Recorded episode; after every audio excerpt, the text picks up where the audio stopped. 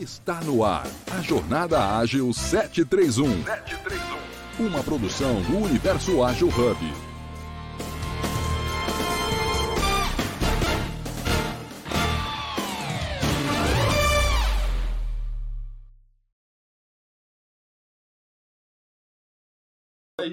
em 2020, quando a gente começou a escrever, não tinha, não tinha, não tinha.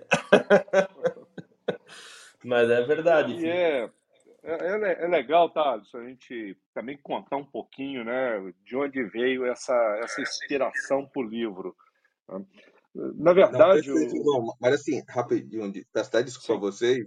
É, primeiramente, é, é minha inauguração, assim, na quinta-feira, eu só participo nas sextas-feiras. Então, por ponto estratégico de estar tá puxando um tema tão relevante, e nesse momento, né, de, de muitas mudanças, é, layoffs, é, pivo, empresas pivotando o gerenciamento, o planejamento estratégico feito no ano passado ainda. Então, a gente está muito interessado em saber realmente qual é essa visão estratégica. Saber quem são vocês, aonde vocês vieram, dar um overview sobre isso, porque se fosse falar realmente sobre a jornada de vocês, ia demorar alguns dias aqui, né? Então a gente tem que, né, ser, é como eu falo, uma, uma mini, uma mini bios de quem são vocês. Mas antes de a gente puxar o papo também, Madá, seja bem-vinda, bom dia. Bom dia! Bom dia, Rodrigo, Lobão, Alisson, que bom estar aqui com vocês depois de um longo e tenebroso inverno. bom, bom dia, dia, muito bom, muito bom. Vamos lá. Vamos lá, então assim, para inaugurar um pouquinho, então vou dar um bom dia caloroso aqui do Ceará, de Fortaleza. Então, bom dia, quinta-feira, e eu estou no quadro Organizações Ágeis. Né? Então, sejam todos bem-vindos e bem-vindas no programa Jornada Ágil 731. Aí, como eu sempre falo, seu encontro diário, matinal, ao vivo, online, gratuito, colaborativo, seguro, multiplataforma, e respirar um pouquinho, né? Leve com agilidade. Então, assim, hoje, 9 de fevereiro de 2023, episódio 731 né? Então, muita coisa já rolou. E tenho a felicidade de trazer um tema, como eu falei anteriormente, muito importante, principalmente nesse período de muitas incertezas. E não é bonito, né? Agile Strategy Management. No inglês é horrível, mas acho que dá para entender um pouquinho. E, assim, é uma nova estratégia é, empresarial. E tem dois convidados, assim, super reais, super top. Passei o mês de janeiro, né? E muito divulgando o livro que eu tô lendo vários insights. Estou começando a colocar em prática algumas coisas, mas os convidados estão aqui no palco, Luiz Lobão e Rodrigo Peter. Eu não vou falar o outro sobrenome porque é meio complicado de falar, tá bom? Quando, quando você apresentar, você explique como é que fala o seu sobrenome. Mas vamos lá. Então, é, apresento os meus amigos, meus novos amigos e parceiros do Universo Ágil, que são moderadores e curadores do quadro Organizações Ágeis. Nesse momento, estou com a Madá, tá certo? Tem um Fábio Baldin também, o Gildo, que deve estar entrando depois. Aproveitem nesse momento e sigam os moderadores, entre em contato com eles, tirem dúvidas, façam network. Siga também o Clube Universo Ágil, casinha vez no canto superior esquerdo. Lá possui todos os 730 episódios e logo mais vai ter de hoje. Também estamos em várias mídias, Facebook, YouTube, LinkedIn, Twitch, entre outros. E quem quiser participar, desse painel, debate, encontro, basta levantar a mão ou mandar uma mensagem aqui no chat que a gente vai, felizmente, com muita alegria, compartilhar com todos. Falo demais, tá bom? Mandar, é, faça sua audiodescrição como apresentadora e logo em seguida a gente chama os nossos convidados, tá bom? Maravilha! Pessoal, bom dia. É, meu nome é Madailda, mas pode me chamar de Madá. Eu sou mulher, cis, branca, atualmente com cabelo bem mais loiro que o da foto, precisa atualizar essa foto aí. Natural de São Luís do Maranhão, vivendo em São Paulo há 20 anos. Eu, é, em São Paulo, trabalho com consultoria aqui no Sebrae de São Paulo, também é, como professora, né, mestre na área de administração nos cursos de pós-graduação MBA e também é, apoiando diversos projetos por aí é, relacionados a desenvolvimento humano e organizacional. É, ontem à noite tive o privilégio de estar no lançamento do livro de uma grande amiga, Magali Lopes, que trabalha com Action Learning. Ela já falou aqui é, para a gente no J731 nas quintas, no ano passado. E o livro da Magali é, trata de diálogo e conexões. Então, um livro maravilhoso e foi muito bacana poder estar lá né, na noite de autógrafos. E hoje é um dia auspicioso, não é, Alisson? Porque estamos no Jornada Ágil 731, no episódio 731. Sabe o que isso significa, Alisson? Eu esperei tu perguntar isso, mas vou aguardar. Absolutamente nada, não quer dizer nada, mas é muito maravilhoso, né? muito boa. É muito bom estar no JA731, no episódio 731. É isso aí, pessoal. Que bom. E agora, olha só, o André chegou aqui. André, seja bem-vindo. Bom dia. Andrezão, tá ouvindo? Se não, né, depois o André com, comenta e fala um pouquinho também. Então vamos lá, né? Vou só fazer minha descrição. Sou moreno, clá, moreno mesmo, barbudo, cabelo curto. Na foto sou com blusa preta, com minha esposa, que no caso já está nos ouvindo também. Só para compartilhar, ela é contadora e está migrando, migrando não, está agregando agilidade também com um novo papel na sua jornada profissional. Então, estou tentando puxar ela para esse mundo um pouquinho. E ela tá, parece que tá gostando, tá bom? Mas vamos lá. Lobão, Rodrigo, né? Com o Lobão subiu primeiro. O Lobão, faça suas honras. Quem é o Lobão? Se apresente Opa. um pouquinho e faça a sua audiodescrição. Uhum. Vamos lá, eu sou homem cisgênero, 55 anos, moreno claro, é, careca, com barba. É, agora está mais, mais para branca do que para preta, né? Uh, sou casado com a Vanessa há 27 anos e temos três filhos. A minha especialidade é estratégia e governança corporativa. E o livro que nós vamos conversar hoje, né, é de coautoria com o Rodrigo, nós temos dois livros juntos e depois a gente conta um pouco mais sobre essa jornada. Perfeito. Rodrigo, Vamos lá, então. É... Prazer, antes de mais nada, meu nome é Rodrigo Schilling, sou homem, cisgênero, 41 anos, moreno claro, careca, é, não tenho olhos verdes, tenho olhos castanhos, casado é, com a Camila, a gente tem uma filhinha chamada Kátia, é, de 7 anos, então se vocês pensarem é, no Lobão, pensem no Rodrigo um Ctrl C, Ctrl V, então, né? Porque fisicamente a gente é muito parecido, parece pai e filho, rapaz. Boa. Mas assim, vamos aquecer um pouquinho. Uh, eu divulguei bastante assim na, nas redes sociais sobre o livro, porque para mim faz muito sentido. E foi um livro que foi indicado de um amigo meu, também aqui de Fortaleza, que eu falei para ele que queria muito entrar mais na parte estratégica, trabalho com agilidade tem uns cinco anos e já no projeto uns oito e queria muito estar mais, a, mais próximo da estratégia das empresas, das companhias, mas queria entender um pouco mais. Então, o primeiro livro que ele sugeriu foi esse. E eu pergunto, como nasceu esse livro? Né? Eu acho que pega muito a jornada profissional de vocês também. E por que esse tema, Agile Strategy Manager? Não sei se eu falei certo, né? Vamos lá. Posso começar, Rodrigo? À vontade, meu amigo. À vontade. V vamos lá.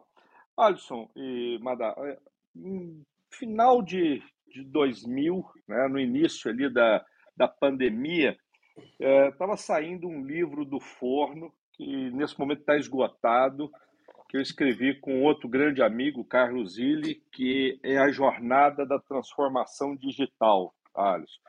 Uh, eu vinha de uma experiência na HSM é, de várias visitas técnicas, né, missões ao Vale do Silício e outros ecossistemas de inovação. E a gente percebia, eu também sou professor convidado da Singularity Universe, tá?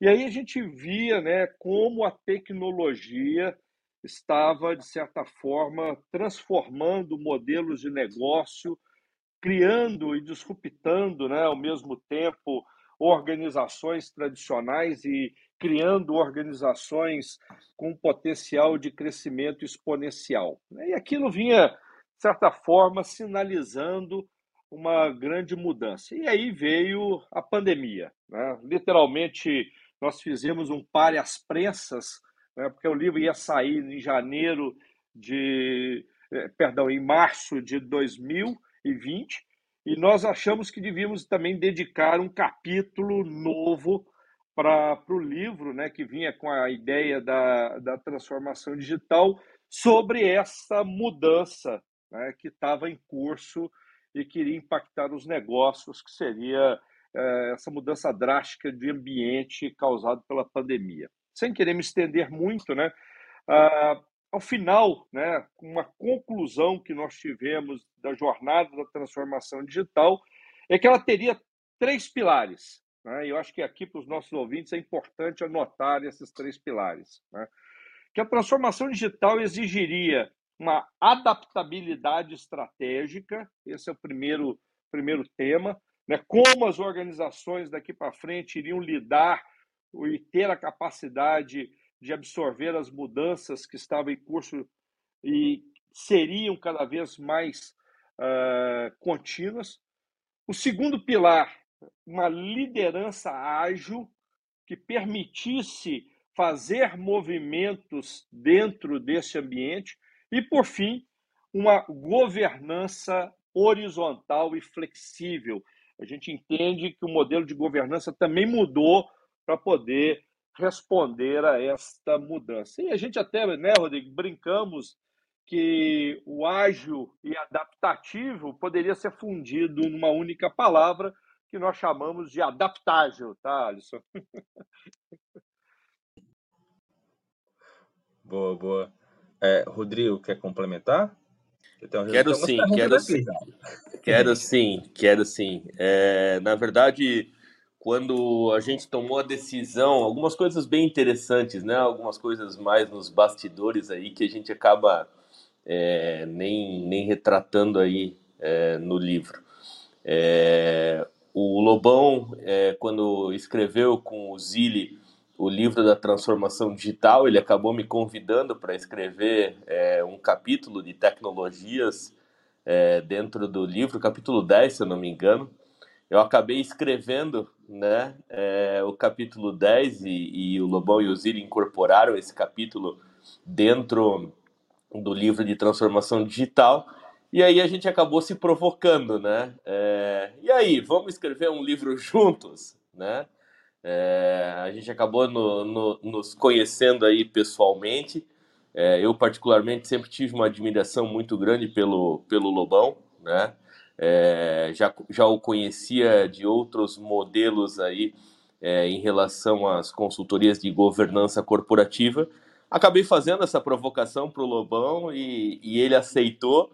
E daí é, a gente começou a escrever é, o livro de, de adaptágio, né? vamos assim chamar, né? o ASM. Né? Um outro fato muito interessante é que esse livro, mesmo a gente é, não tendo é, a oportunidade frequente de estar presente junto ao outro, até porque o Lobão está em, em BH e eu estou em, em Santa Catarina, é, esse livro foi 100%, 100%, tá? É, escrito de forma digital. Quando eu digo digital, a gente fez todas as reuniões de alinhamento, todas as reuniões é, de colaboração, todas as reuniões de refinamento de capa, de revisão, de conteúdo, de compartilhamento de textos, tudo isso feito de forma é, remota e digital, o que é, faz com que o livro ainda ganhe é, uma maior expressividade, justamente porque é, durante a condução da construção do livro a gente acabou utilizando, obviamente, nos bastidores é, conceitos de agilidade, principalmente no quesito de colaboração, principalmente no quesito de sprints, porque a gente fazia sprints aí é, semanais e quinzenais para validar o livro.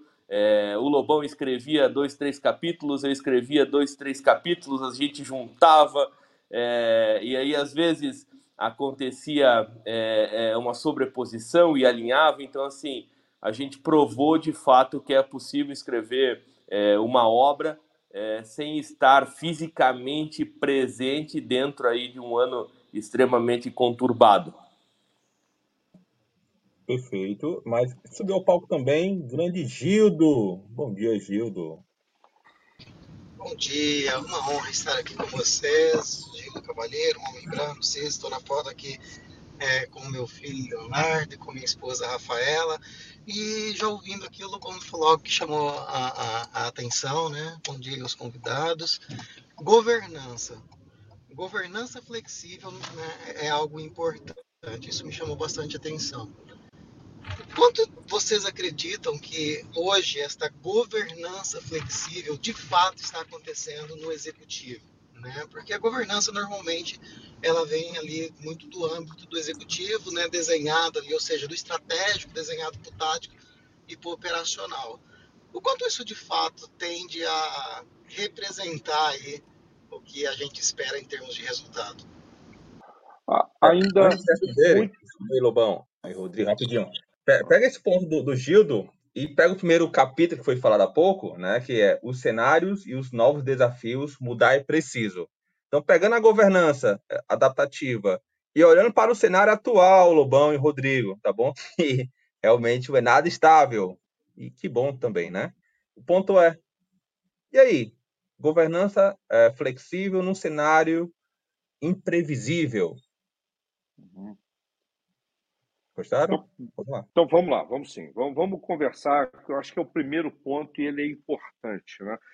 A, a, governança, e aí nós estamos vendo casos explodindo aí na mídia nos últimos dias, é, de escândalos, ou até uma falta né, de controle e, de certa forma, uma responsabilidade também do modelo de governança. A governança, né, Gildo, ela tende, né, até pelo seu desenho, ser muito cerimonialista. Tá? Guarda essa palavra. Né? Ou seja, ela, ela se prende a algumas rotinas e algumas, uh, alguns ritos, especificamente de controle, de auditoria e, de certa forma, de compliance. Tá? Enquanto nesse. e um olhar muito forte para o que aconteceu, né, para os resultados que já passaram. Em alguns momentos fazendo sim algumas simulações ou até algumas reflexões estratégicas, mas até, né, no, vamos dizer assim, no, no, no, livro de cabeceira fala que os conselheiros não devem se envolver muito com a estratégia da empresa, porque perdem a capacidade de avaliar o projeto que é apresentado pelos executivos. Uh, o meu entendimento é que o modelo de governança daqui para frente terá que ser muito mais progressista. Aquela ideia né, de convidar uma série de pessoas para sentar no conselho uma vez a cada três meses, por poucas horas, para olhar os resultados eh, passados e avaliação da auditoria, ficou para trás. Os conselheiros terão, quando a gente fala de horizontal e flexível, né, terão que trocar muito mais com seus pares, terão que se envolver muito mais com o negócio e terão que criar realmente momentos de debate sobre o futuro e sobre os movimentos estratégicos. Então, o que eu venho presenciando, tá, já que você que, que pôs a, a, o tema, eu, hoje eu participo de nove conselhos, tá, Júlio, é que esta mudança de chave para conselheiros com uma pegada digital, conselheiros que realmente se envolvem com a organização e discutem com profundidade o modelo estratégico e as mudanças, será o modelo que as organizações irão adotar daqui para frente. Mas não, ainda não, não é a realidade no mercado. O modelo cerimonialista ainda é o mais forte no mercado, tá, Gildo?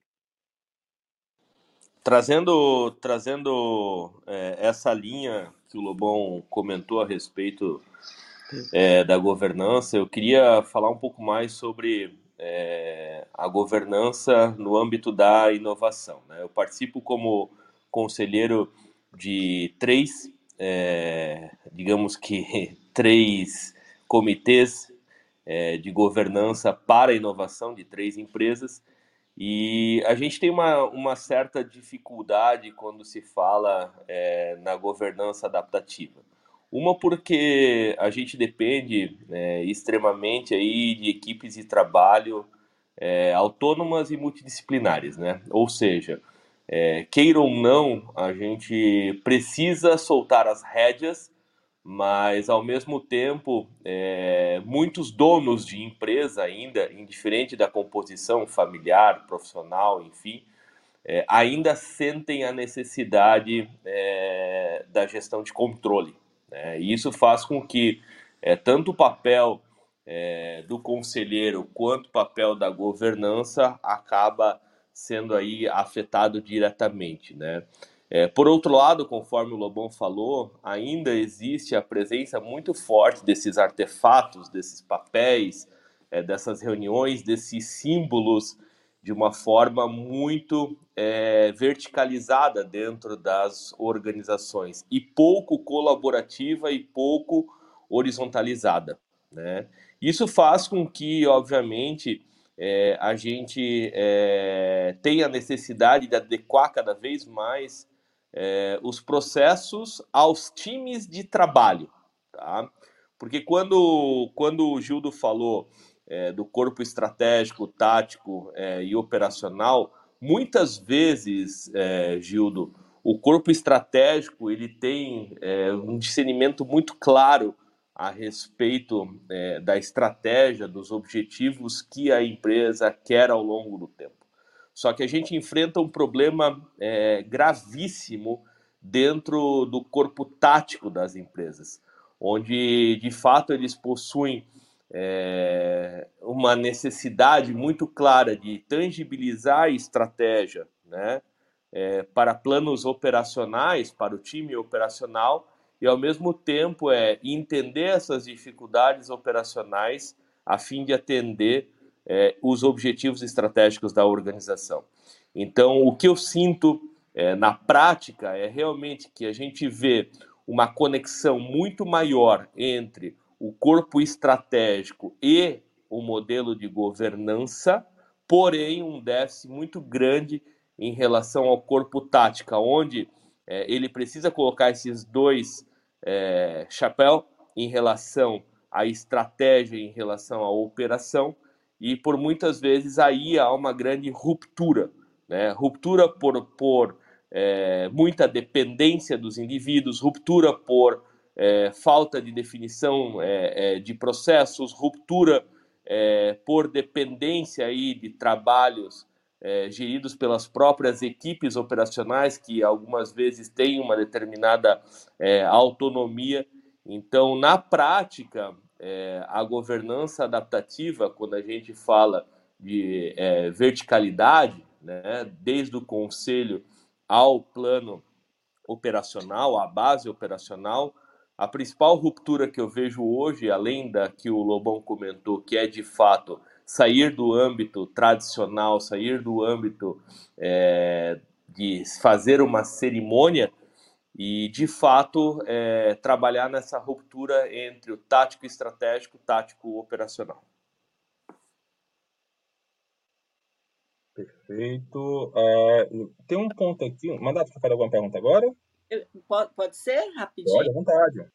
Então, pessoal, é, eu achei bem bacana esses três pilares né, que vocês citaram, a questão da governança, da liderança né, e dos times. E a minha pergunta para vocês é se vocês fizeram no, livro, no estudo de vocês, alguma abordagem de inovação orientada ao customer centric, né? Ou seja, como que, que, que se prepara os times, né, processos e até o mindset para que toda a empresa funcione agindo de acordo com a necessidade do cliente. Foi contemplado isso no livro ou não foi? Tem um capítulo é, é, onde vocês abordam isso e se não tem, é, é, é, o que vocês pensam a respeito né, de inovação customer centric? Madame, eu posso começar aqui. Né? Na verdade, a nossa proposta é um pouquinho mais além, tá? Não só ser um customer centric, mas ser uma business experience. Né? Na, na verdade, olhando não só o cliente, mas também o colaborador, tá? que ele é capaz também de gerar né, as experiências necessárias. Uh, então, cuidar das pessoas ele está no centro do nosso modelo. Porque, na verdade, eu preciso conhecer muito bem o meu consumidor. Né? A gente pode discutir daqui a pouquinho uh, o que, que é a experiência do cliente, como eu entrego valor a esse cliente como morte da nossa estratégia. Então, estratégia é valor e experiência. Tá? Agora, se eu não tiver do outro lado as pessoas uh, de, realmente engajadas, e aí cuidar também dessa uh, dos colaboradores é, é, um ponto extremamente importante, porque no modelo onde eu, eu vou competir numa economia exponencial, e a gente pode bater um papo sobre isso, buscar a produtividade extrema, ela é extremamente importante para se criar uma vantagem competitiva. Eu sei que eu joguei um monte de conceitos aqui, tá? Mas, mas uh, a gente gostaria de levar a reflexão, né, das pessoas que vão ter contato aí com a obra, que não é só os consumidores, mas também a equipe, os colaboradores. Então essa business experience, né, ou uma empresa centrada nas pessoas, ela é fundamental.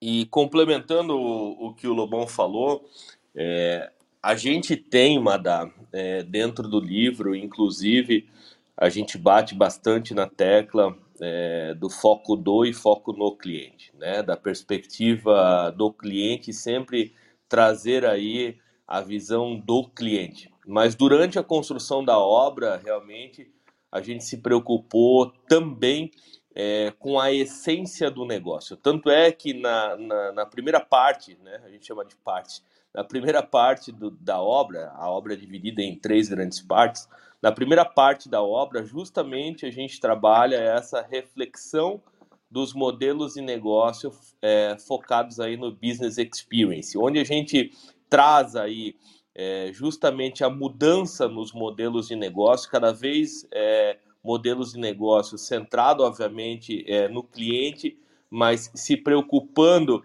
é, cada vez mais com o colaborador, com a estratégia.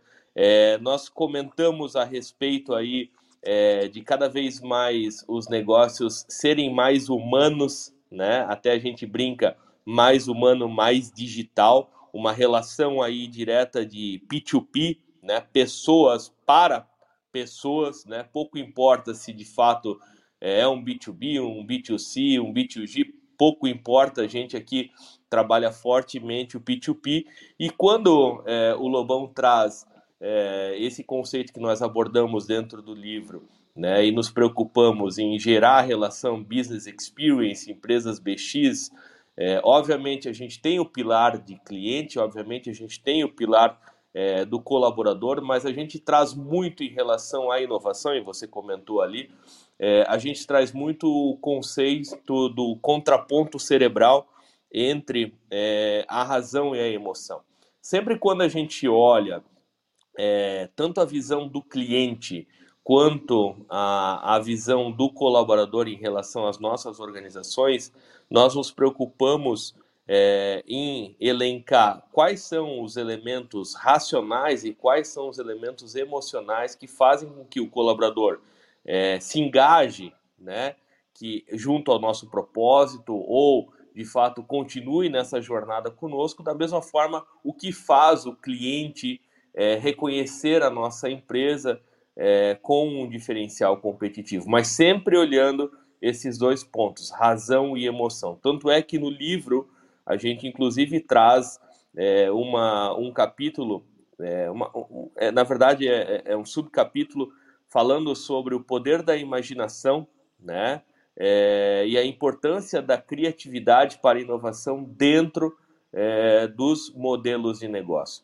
E aí a gente precisa entender que há uma evolução, até porque na, no segunda, na segunda parte do livro aonde a gente é, aborda mais de 30 ferramentas, a gente não prende é, o leitor nas ferramentas exclusivamente voltadas ao cliente. Pelo contrário, né, a gente navega desde é, de planos operacionais linkados aí a KPIs, a, a OKRs, né, é, ao propósito da organização com Flywell, com é, Golden Cycle e assim por diante. Então a gente percorre aí todas as camadas, fazendo com que de fato a gente tenha negócios que gerem uma experiência. Perfeito, Rodrigo, Lobão. É, vou fazer uma pergunta aqui no chat que o grande Márcio trouxe em relação aos conselhos que vocês comentaram há pouco. E a pergunta é o seguinte: quantas pessoas com deficiência participam desses conselhos que vocês fazem parte? Ou fale sobre acessibilidade.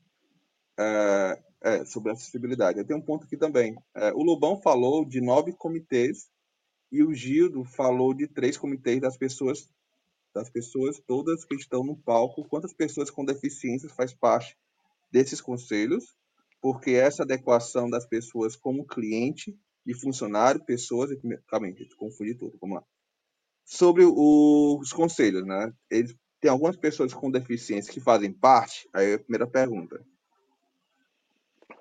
Bom, vamos lá. Eu estou em nove conselhos, né, Alisson?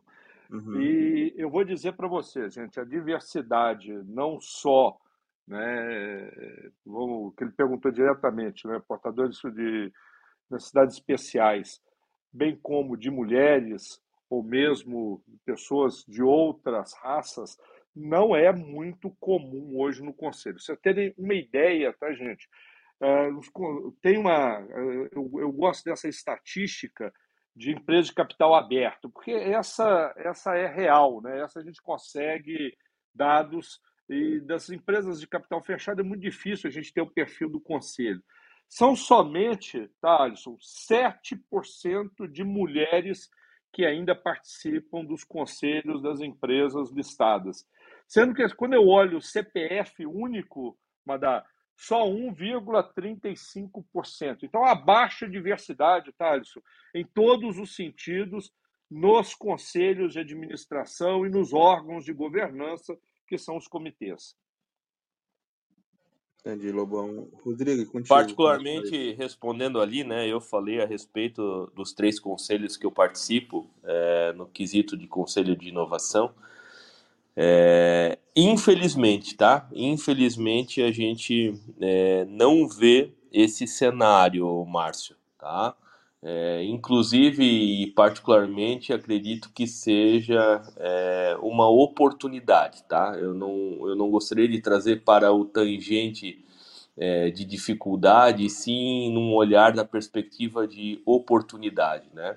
Para vocês terem uma ideia, é, desses três conselhos que eu participo, é, temos apenas uma conselheira, né, é, mulher, tá? E ela, obviamente, lidera a cadeira aí é, de pessoas.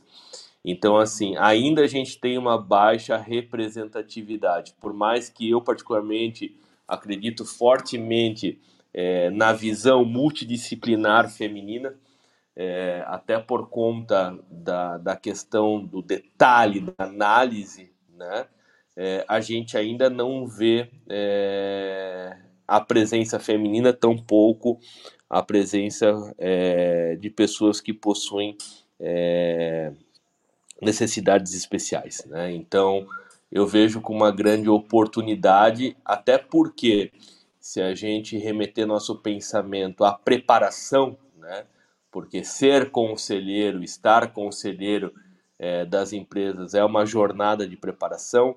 A gente tem sim é, inúmeras instituições é, no Brasil, até o próprio IBGC, né, é, possui a oportunidade de você é, se formar, mesmo possuindo alguma necessidade especial. Então, eu penso aí que é muito mais uma questão de é, se colocar e estar disposto a enfrentar esses desafios e olhar como oportunidade do que de fato é, entrar numa seara de não tem espaço. Eu estou disposta, é só me chamar. E eu tenho, eu tenho uma pergunta aqui do Márcio, que está fa falando assim: o Lobão falou de nove comitês e o Gil de três comitês de pessoas, todas que estão no palco. Quantas pessoas com deficiência fazem parte desses conselhos? E por que essa adequação das pessoas como cliente e funcionário? Pessoas em primeiro lugar, com deficiência, já são é, 31 anos, aí ele não complementa, né? Quantas, enfim, quantas pessoas com deficiência participam desses conselhos que vocês fazem parte? Ou fale um pouco mais sobre a acessibilidade. Bom, mandar, é, rapidinho, desculpa. É, o Lubão e o Rodrigo explicaram agora a parte do conselho, né? Quantas pessoas estão realmente com deficiência. E o Márcio aproveitou e subiu ao palco para compartilhar um pouco mais sobre é, essa, essa visão dele e sobre a experiência que ele tem realmente como deficiente, deficiente visual. Então, Márcio, bom dia. Primeiro, se apresente para todos, né? Faça a autodescrição. Bom dia, bom dia, bom dia. É, meu nome é Márcio José Felipe, sou um homem negro de nariz largo, boca pequena, chapéu newsboy, camisa é, azul. Então, 48 anos, sou cego, tecnólogo em rede de computadores. Eu fiz essa pergunta para as partes mais vulneráveis e as partes que são é, descartada, infelizmente, como o Lobão falou e o Gil, das mulheres, da diversidade mesmo e das pessoas com deficiência. E é importantíssimo, Gil, não estou é, criticando, a crítica aqui é construtiva, sobre o livro, ter, se, não sei se o livro é acessível e tem um capítulo falando sobre isso, ou a colocação disso, porque o cliente é as mulheres, que a maioria da situação brasileira são as mulheres, e o cliente também são pessoas com deficiência e idosos. Então, por isso que eu fiz essa pergunta, porque tendo um conselho, como a prefeitura, o governo faz, de conselhos municipais da pessoa com deficiência, isso funciona. Vou dar um exemplo aqui: Copa do Mundo. Teve um núcleo dentro do Catar para trabalhar com a Copa do Mundo, um conselho núcleo só de pessoas com deficiência e mulheres é, para poder ter aquela situação de, naquele país que é radical, ter essa, essa estrutura bem preparada. A mesma coisa foi o Rock in Rio. Toda estrutura tem um núcleo, um conselho. Então, seria legal, estou dando uma, uma opinião, ter essa fala dentro do livro, porque são 31 anos. As pessoas falam, ah, meu Deus, já estamos aí, tá, é uma inovação, uma coisa nova. Não, são 31 anos de luta para essas pessoas. Eu estou falando da pessoa com deficiência, as vulneráveis, pessoas são mulheres que são a maioria e as pessoas com deficiência que ficam sempre invisíveis nesses pontos que são mais importantes dentro de uma, de uma corporação. Era Perfeito. isso que eu queria dizer. Perfeito, Márcio. mas, Legal, Márcio. Márcio eu, Aqui é o Rodrigo. Eu acho que é uma... Acessibilidade. Opa. O Márcio, é, respondendo diretamente a sua, a sua pergunta, tá? Sim, é, em relação e principalmente é, no quesito das mulheres, tá? Dentro do nosso livro, é, nós temos é, um subcapítulo chamado Comércio Justo. Até fica aqui é, o convite para você ler a nossa obra, tá? E esse esse subcapítulo ele fecha exatamente. Eu gostaria é, de ler exatamente com essa reflexão, tá? Como estamos em relação ao feminino? Em relação às mulheres que estão ao nosso lado, em relação às nossas mães, às mulheres que estão dentro de nós mesmos, a nossa aceitação, a doçura, a afeição, a receptividade e ao acolhimento. Então, assim, eu penso que é, a resposta está muito clara, tá? É, sim, nós nos preocupamos, inclusive é, nós colocamos, eu acabei de ler, é, um parágrafo é, fechando esse capítulo de comércio justo do nosso livro. E aí, respondendo diretamente a sua pergunta em relação ao livro é, ter uma versão acessível, né, é, para você, no caso, infelizmente hoje nós não temos o livro em audiobook, tá? É, foi um pedido nosso, dois pedidos nossos à editora, a versão audiobook e a versão em inglês, mas nós não andamos ainda em relação a, a essa entrega do livro nesses dois formatos, tá? Eu queria deixar a provocação aqui para o Lobão, para ele comentar a respeito do Rock in Rio, que tu comentou também, até porque o, o, o, Lobão tem uma presença muito forte no Rock in Rio e pode te responder isso com maestria. E, e não é no palco não, tá, Márcio? É, é nos bastidores mesmo. Marco, também completando aqui a citação que o, o Rodrigo fez, na página 380 do livro, a gente tem um capítulo inteiro sobre diversidade de pensamento na construção da estratégia, né? onde a gente, de fato, acredita que uma boa estratégia com raízes né, de diversidade diferente forma uma nova forma de raciocinar e principalmente construir novas abordagens, tá, meu amigo? Então, assim, a, a nossa preocupação sempre é abraçar a diversidade como uma forma de não ter um pensamento convergente às vezes e o que a gente chama também de buscar elementos que comprovam a minha tese, né? Isso é um viés de confirmação que a maioria das organizações uh, erra no, na, no momento de construir um projeto estratégico. A gente adora trazer elementos, visto que a gente vive hoje em mídias, em redes sociais que geram esse conceito né, de viés de confirmação, tá, Márcio? Agora, ainda não há espaço, tá? E eu vou falar a verdade, eu sou um grande defensor do modelo de cotas, porque eu acredito que precisa ter, criar uma oportunidade para que essa, diversidade aconteça e a partir daí ela comece com naturalidade fazer parte dos diversos conselhos e comitês, tá, meu amigo? Agora, há empresas, né? O Rock in Rio é muito bom nisso, outras empresas criam comitês específicos de diversidade para poder aprender com esses comitês. Não é comum. Ô, Lobão, tá, só queria deixar uma coisa importante para vocês, então. A editora, hoje em dia, é por isso que eu quero descer esse paralelo, ela tem a obrigação de trazer essa funcionalidade para vocês da área acessível de vocês poderem editar um livro digital, PDF, e assim vocês vão conquistar pessoas que vocês vão botar para comprar com QR Code. Por exemplo, no próprio livro mesmo físico, vocês tendo o QR Code é, preparado com senha, estruturado com senha, a pessoa só entra no QR Code, que é o dinâmico estático, só se ela comprar o livro. E aquela pessoa que for buscar no QR Code, o nome dele entra e é bloqueado. Ou então pelo, pela estrutura do, da.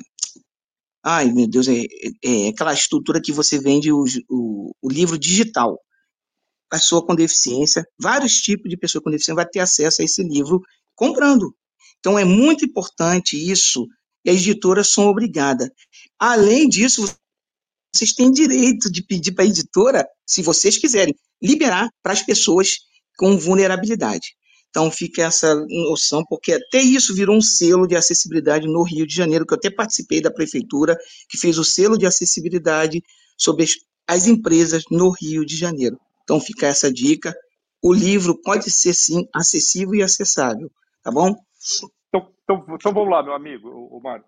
Uh, acessível, eu acho que aí é diferente. Acessível, nós temos esse modelo né, do e-book, inclusive no, no que nos é dado de direito, tá, Mário? Tanto no meu perfil do Instagram quanto do, do Rodrigo. Então, na BIOS, o meu, o meu Instagram é luiz.lobão sem acento, e Luiz conhece, você consegue baixar em PDF ah, todos os nossos ouvintes aqui de graça a quantidade do que nos foi permitido pela editora, então as melhores partes do livro estão lá, tanto o livro Transformação Digital, que está esgotado, quanto o Agile Strategy Management, também de forma gratuita, tá, Mário? Então já está lá disponível para vocês, tá? Show, show. Então, obrigado. Desculpa aí. Então, tá Agora, tá show. Fa faltou, faltou o livro em braille, faltou o audiobook, isso... Não, não, não é necessário. A gente, na, é, a gente esbarra na questão, e aí, de novo, né, a questão econômica de conseguir é, ter um livro acessível né, para outras, outras pessoas. Né? Mas uh, estar disponível de forma gratuita, uma parte do livro já está disponível no nosso perfil do Instagram. Tá certo. Tá não precisa não, esse negócio de Braille não é necessário hoje em dia, porque hoje tem a linha Braille, o ferramenta a linha Braille, ela lê o que você bota em digital. Fica ah, tranquilo. que legal, eu não sabia. Obrigado aí pela, pela explicação. Vamos lá, então esse papo tá bom, né? mas o tempo passa e já são 8 horas e 17 minutos. Então, vou fazer um reset de sala para quem chegou depois do início. É... Estamos no programa Jornada Ágil 731, seu encontro matinal com agilidade. Hoje, 9 de fevereiro de 2023, episódio 731. E nesta quinta, estamos no quadro Organizações Ágeis com a Madá, com o Gildo, né? o André Santos saiu há pouco, subiu ao palco já o Márcio, e nada menos do que a gente ter convidados altamente qualificados e de outro patamar, né? E nesse caso, o Luiz Lobão e o Rodrigo Peter. É, é, aproveitar lá, o Rodrigão. Como é teu sobrenome mesmo? O, o seu segundo sobrenome? Só para mim aprender junto. Rodrigo Peter Schilling. É Peter, né? É, Peter, Peter Schilling. Schilling. Isso. Peter Schilling é, inclusive, um, um músico é, muito famoso, se digitar Peter Schilling aí nas, nas redes sociais, um músico muito famoso. Pena que eu não ganho nada, né, em relação ao nome. Não mandou nada não, assim, né? nada dele. Não, né, nem um abraço, né, mas de qualquer maneira, é, é Rodrigo Peter Schilling. Pronto, é, então, Rodrigo Peter Schilling. E assim, e, e o, nesse caso, o tema que a gente puxou né, para essa quinta-feira, e é meu batismo na quinta-feira, é o livro Estrate é, Agile Strategy Manager, ou seja, o ASM, uma nova estratégia empresarial. Então, assim, trouxemos alguns pontos, discutimos bastante, o, o grande Márcio subiu ao palco, e eu pergunto para os, os nossos é, convidados também, tem algum ponto no livro, e agora é uma pergunta minha, tá bom? Tem, tem muita coisa, é, eu tive que ler moderadamente, estou fazendo um resumo para até pegar alguns feelings, alguns pontos para também aplicar na empresa onde eu trabalho. Eu pergunto, olhando para todo esse arcabouço, essa jornada de vocês, é, para quem vai ler né, o livro, ou para quem está interessado em comprar, como é que vocês podem é, pegar o conteúdo que está no livro e aplicar nesse momento, no momento que eu falo de, de instabilidades, de incertezas, layoffs acontecendo, e eu pergunto qual é o grande valor, ou um dos valores que esse livro traz para quem quer, é, talvez, dar um passo a mais na sua carreira nesse momento tão instável. Bacana, bacana, Alisson. É, Lobão, me permite? Vai lá. Então tá bom. Eu gostaria de fazer uma divisão aqui é, bem clara a respeito do livro, tá? E aí falar um pouquinho da estrutura que eu penso que é importante, Alisson, até porque ele se tornou um livro é, extenso, né, profundo, mas ao mesmo tempo muito é, é, prático né, de, de ser implementado e, e, simples de ser entendido.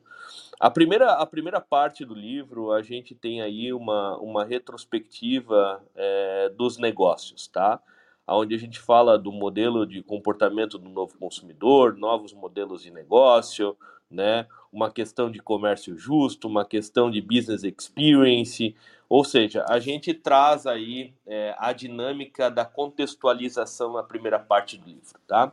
E aí, eu respondendo diretamente a tua pergunta, a gente pode aplicar o livro basicamente de, de duas formas, tá? Na segunda parte do livro, a gente traz mais de 30 ferramentas, tá?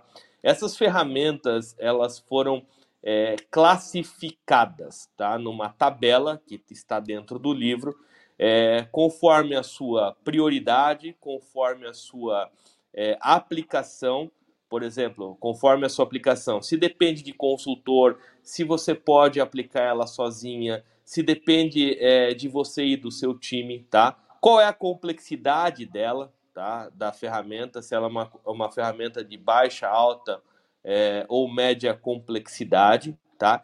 E principalmente qual fase você deve é, implantar ou usar determinada ferramenta. Então, assim, é, a gente tem lá mais de 30 ferramentas, por exemplo, vou citar uma aqui, é, Oceano Azul, né?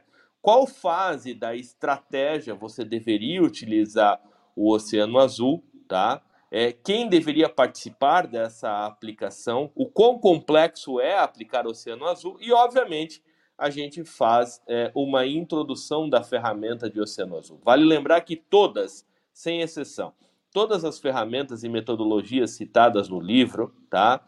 Elas são de acesso gratuito, ou seja, são metodologias e ferramentas de mercado onde a gente fez uma, uma compilação, uma consolidação voltado, obviamente, para esse quesito de Agile Strategy Management. A segunda, a segunda aplicabilidade é, do livro é a terceira parte, tá? ou seja, aonde de fato é, nós é, trouxemos a nossa metodologia, a SM, orientando, obviamente, em relação a essas 30 ferramentas. E aí sim a gente desdobra a nossa é, metodologia utilizando essas 30 ferramentas e se você tem aí um passo a passo para a construção é, de uma estratégia ágil e adaptativa.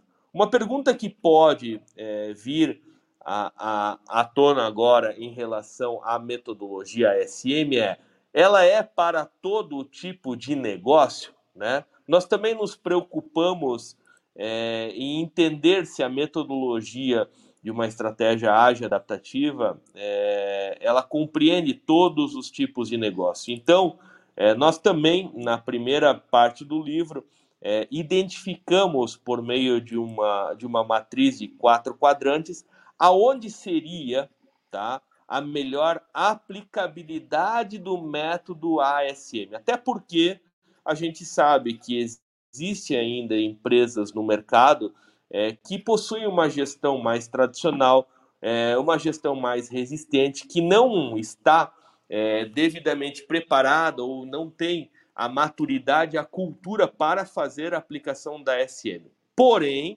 nada impede dessa empresa, tá, dar os primeiros passos utilizando uma, duas, três é, ferramentas do capítulo 12. Isso vai fazer dois, perdão. Isso vai fazer com que a empresa dê um passo para a metodologia ASM, né, em prol aí da agilidade. Lobão. Sim, eu, eu, também queria trazer um aspecto, Alisson, prático do livro. Se vocês, quem, quem, tiver acesso ao livro, né, seja no digital, pegando é, no nosso bios do Instagram, ou mesmo comprando o livro, na página 370, eu e o Rodrigo fizemos, tivemos o cuidado de construir uma matriz com todas as ferramentas e de, definindo para cada ferramenta a sua utilidade em cada etapa e passo do processo do Agile Strategy. Ou seja, como é que eu vou construir uma estratégia ágil adaptativa? Em que, e que ferramentas eu vou usar? Uh, e essa classificação, que nós chamamos uma classificação CAT, complexidade, aplicação, tempo e envolvimento, ajuda as pessoas que vão aplicar né, o modelo que a gente se propõe a escolher a ferramenta correta e se aprofundar, como o Rodrigo fez, já, já disse, perdão, uh, que a ferramenta está exposta o como aplicar e o exemplo de como aplicar, ele possa usar no seu dia a dia. A nossa preocupação, tá, com a obra, foi construir ali um, um livro que seja um livro de guia para ação, bem como um livro de referência. Então, o leitor não precisa ler o livro todo para começar a aplicar a metodologia.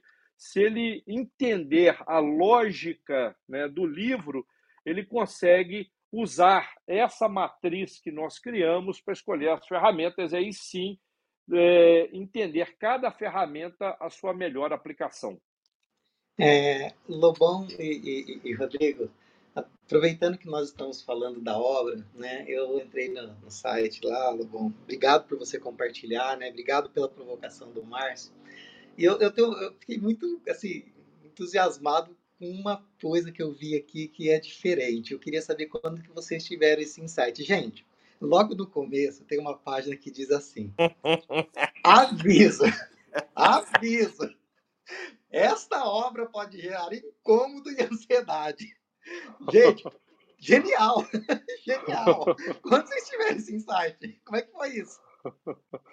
É, é vamos lá, né? A, a, quando a gente propõe um modelo novo, né, há muitas críticas, porque o modelo não foi testado. A gente vê isso, né?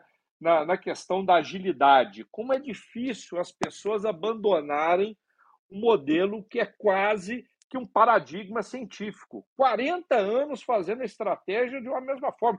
Uh, eu tenho outros dois livros de estratégias clássicas. E, e quando você propõe uma, uma nova ordem né, para o modelo, é normal que se crie muita crítica e ansiedade em volta desse modelo. Então, né, Rodrigo, a gente, quando a gente estava terminando o livro, falou, pô, vamos avisar aqui que isso aqui pode causar né, é, uma, um incômodo para aqueles que têm um modelo cristalizado na sua cabeça. É. E, e, e, faz total sentido, porque é, o livro ele acaba sendo uma, uma provocação, né? Não vou mentir aqui, mas a gente acaba trazendo é, provocações justamente é, em relação a modelos tradicionais, né? A evolução do pensamento estratégico, a evolução do posicionamento estratégico, mas principalmente é, trazer uma estratégia que é, esteja de acordo com esse dinamismo, né? É, e essa necessidade de adaptação e agilidade dentro das é, organizações. É, não é à toa também que é, durante a leitura, né, é, por várias vezes a gente traz uma, uma reflexão é, do passado e do presente, né?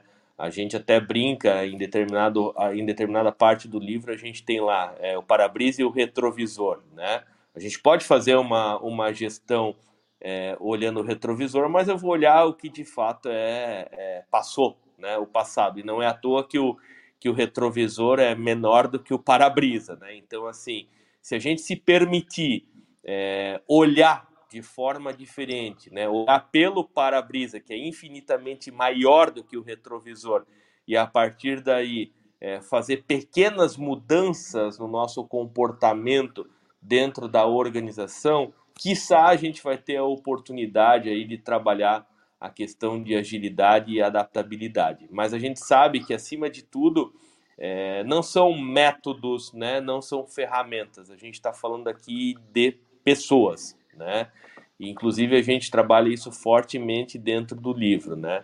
A questão de é, um olhar sobre as pessoas. É, obviamente, temos que ter processos, obviamente, temos que ter tecnologia, mas a importância da atitude comportamental, atitude de mudança é, para que essas pessoas mudem a cultura da organização em prol das necessidades do mercado. Parabéns pela Show. obra. Acabei de comprar aqui meu exemplar. Aconselho. Bora lá. E já sigam aí Rodrigo Lobão, né? Através do LinkedIn ali, a gente já deixou o link para seguir eles, para se comunicar com eles, para conversar e trocar essa ideia. Parabéns. Vou fazer uma contribuição rápida por aqui. Sou André Sanches, brasileiro com orgulho, homem cis, pele branca, olho castanho esverdeado, cabelo castanho curto. Foto aqui no, no nosso back, no nosso, aliás, no, no palco aqui, né? Foto fundo preto, camisa branca, sorrindo aí, copo meio cheio e olhando o para-brisa assim, e um pouquinho lá no retrovisor. Meus parabéns, Lobão, pelo trabalho, pela obra. Meus parabéns, Rodrigo, pela obra também. É, Rodrigão, vou deixar uma dica aí aqui no teu perfil no, no Clubhouse. Acho que o teu Insta tá trocado, era algum Insta antigo. Aí deixa o Insta certinho aí pra galera ir se é, ó, fala, quando a gente criou o universo ágil, agilidade, e hoje a gente viu um pedacinho é, de agilidade na estratégia, né?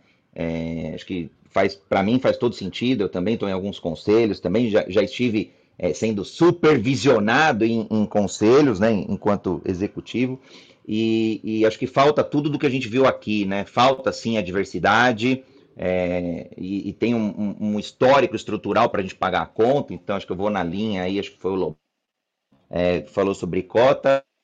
Por um tempo, sim, é, é fazer esse movimento até mais forçado para pagar esse preço aí na questão da diversidade. Até por isso que a gente tem todos os talks de sexta-feira, agilidade inclusiva, às 9 horas. E fica aqui a, o convite mesmo, Lobão, Rodrigo, voltarem aí. Quero agradecer o Alisson por ter aí feito as devidas conexões, Fábio Baldin também, Gildo, e agradecer aí toda a audiência, dezenas de pessoas por aqui ao vivo, na base aqui no Clubhouse, mas também nas outras mídias, ali no YouTube, Instagram, ali no YouTube, LinkedIn, é, Facebook, Twitter, Twitch, a galera acompanhando vocês aí. Vamos se conectando sim. Adorei o talk de hoje, muito, muito oportuno mesmo, quando a gente começa a falar de agilidade na estratégia, agilidade nos modelos de negócio, nesse mundo aí de constantes transformações. Então, uma obra-prima aí, vale a leitura. Eu já estou indo adquirir o meu. E nosso agradecimento Opa. especial a Madak também, né, André? Pessoa incrível que subiu aqui com a gente e contribuiu super. Aliás, não falei, mas devidamente aí, retornando com gás total todas as quintas, Madá Lima. Muito bom. Muito bem, gente. Muito obrigada, pessoal. Eu vou me despedir antes aí do pessoal, porque eu já estou aqui no meu horário, mas olha, foi incrível esse episódio de hoje. Convido os colegas a voltarem né, em momento oportuno para a gente conversar mais.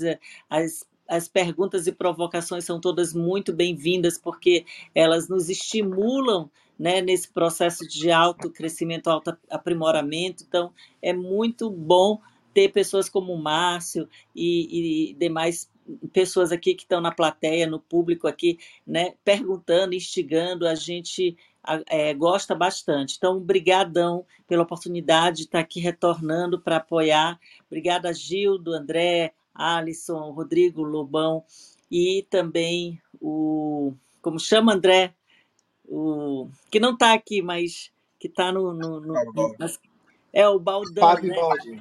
É.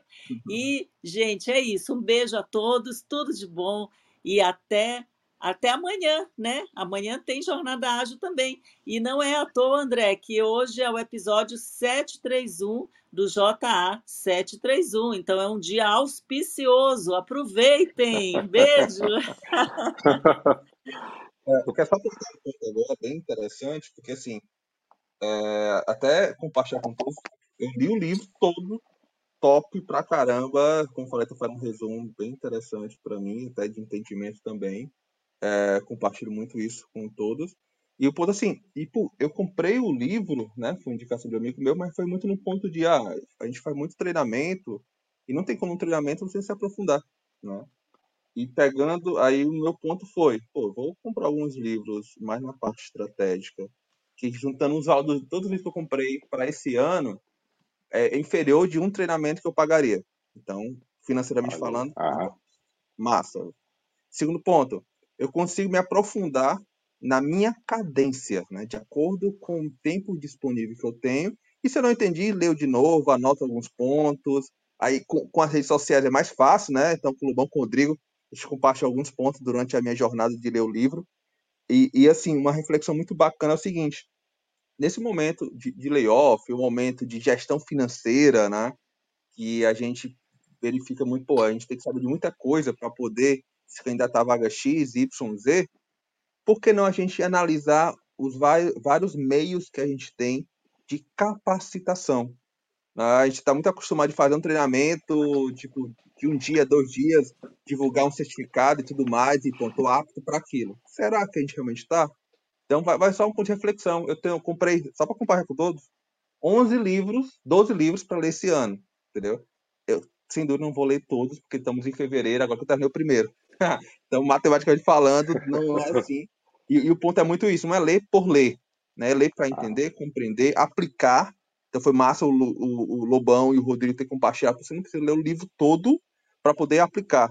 Né? Então, isso é bacana e é verídico, concordo plenamente. Mas é uma reflexão que eu trago também para você, é o seguinte, domingo agora, a minha filha mais velha estava lendo o livro, e em meia hora ela leu quase 100 páginas. Aí eu achei estranho, não pode. É, é, é, é um robô, né? Aí eu comecei a conversar com ela, fui perguntar algumas coisas do livro, ela, ela só leu por ler, para terminar o livro e mostrar para mim, entendeu? Aí eu, não, vamos entender um pouquinho, vamos parar um pouco. O que foi que tu entendeu? Aí, não, Priscila, fala o seguinte, leia no seu tempo. Né? Pega um tempinho por dia para tentar ler, entender. Por isso que eu falei do resumo, porque eu estou indicando ela a fazer. Então não adianta nada eu falar as coisas e não fazer, né? Então a criança pega muito pelo exemplo. Então estou sendo tentando ser um exemplo para ela. E, e, é muito isso, queria compartilhar com todos, tá bom? Que eu nunca fui fã de livros, mas com agilidade eu comecei a ter, tenho quase uma biblioteca agora para mim já. E, e é bacana, é, invistam, é um investimento seu para você seja realmente o seu prof, seja o, o, é, o André fala muito isso, né? Profissional que puxa as suas rédeas, né?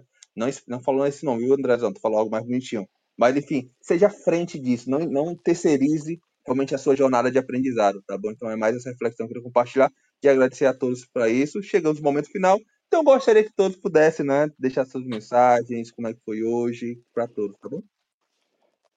Então, então vamos lá, Alisson. Eu também sou um pouco autodidata, né? também adoro estudar, pegar a obra, fazer aqui. Eu, eu uso uma ferramenta chamada Mind Map que vou organizando uh, a estrutura do, do, livro de uma forma que eu consiga entender né, a proposta do autor. Então, eu concordo contigo, não, não que uh, somente leitura de livros substitua treinamentos, mas para quem quer. Uh, construir aí um conceito ou de se desenvolver numa área é o primeiro caminho, né, meu amigo? E já que vocês gostam tanto de livro, eu e o Rodrigo lançamos esta semana, está saindo do forno, o livro Meta Business, né? O poder e a transformação que a Web 3.0 está fazendo nos modelos de negócio. E aí, Alisson, depois me manda o, o, o endereço do, do Guido, do, do André, da Madá, que nós vamos, e o seu, que nós vamos encaminhar aí o livro, né, Rodrigo? Que é a última obra para vocês, para vocês conhecerem, que de certa forma é uma continuidade do transformação digital, do Agile Strategy Management e agora a visão do meta business e toda a influência né, das tecnologias imersivas nos modelos de negócio. Então, muito obrigado a vocês aí pelo, pelo espaço e muito obrigado aí pela essa manhã gostosa que nós tivemos hoje. Eita, estou emocionado agora, mas vamos lá, Rodrigão. Bacana, show de bola. E falando em conhecimento, falando em livro, né? É, muitas vezes na nossa jornada como ser humano, com certeza nós já escutamos, né? É, estuda ou é, adquire conhecimento porque é a única coisa que não te roubam, né? Então, assim, é, eu gostaria de fato que a gente pudesse cada vez mais trabalhar nessa disseminação do conhecimento em prol de deixar um legado é, memorável aí para a velha e para a nova geração. Até porque cada vez mais é, nós acompanhamos um conhecimento muito raso, um conhecimento muito é, supérfluo, né? É um conhecimento às vezes de 15 segundos que não tem fundamento nenhum, né? Então, sim, se apropriar de conhecimento e, a, e acima de tudo, né? É, um ser humano que tem conhecimento e não tem a atitude de colocar esse conhecimento é, em prática, não desenvolve suas habilidades. Então, além de que a gente é, possa adquirir o nosso conhecimento, é, vamos, vamos colocar em prática é, e transformar esse conhecimento em sabedoria. Sem sombra de dúvidas, a gente vai é, fazer e construir um futuro melhor para as próximas gerações. Alisson, é, Gildo, André, é, meu amigo Lobão, muito obrigado aí pela oportunidade, muito obrigado por a gente estar inspirando mais e mais pessoas com o nosso conhecimento, na certeza aí que pessoas inspiradas transformam suas vidas e, obviamente, transformam é, os negócios. Meu muito obrigado. Judo?